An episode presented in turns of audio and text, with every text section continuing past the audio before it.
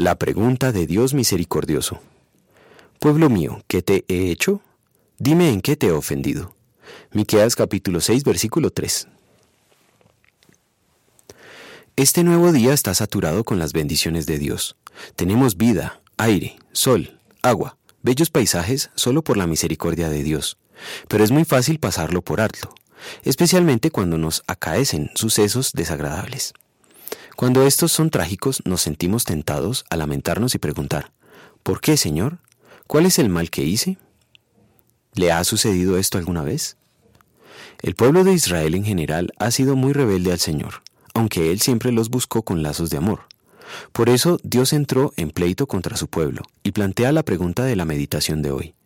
Esta pregunta evidencia el amor de Dios hacia un pueblo que no lo merece y a la vez nos ilustra que también quiere mostrar tal amor hacia nosotros también. No había razón para la rebelión de Israel. De igual modo, Adán y Eva habían recibido de Dios solo amor y bendiciones, y aún así quebrantaron su palabra. Nos revelamos a Dios por nuestra propia culpa, pues Dios no hizo nada que nos perjudique. La misma pregunta hoy se aplica a cada ser humano. ¿Qué te hice para que peques y elijas la maldad? La pregunta divina no busca explicaciones razonadas, pero sí quiere hacer abrir nuestros ojos para mostrarnos cuán pecadores somos y así conducirnos al arrepentimiento. El Espíritu Santo usa la ley moral, los diez mandamientos son un excelente resumen, como un espejo para mostrarnos los pecadores que somos y cuál es la consecuencia final.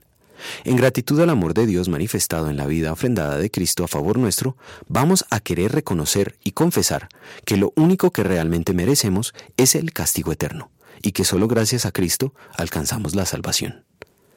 Oremos.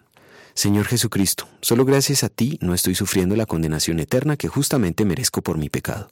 Reconozco que por mi propio poder no soy capaz de honrar tu nombre. Te suplico hagas de mí un siervo fiel y agradecido. Amén.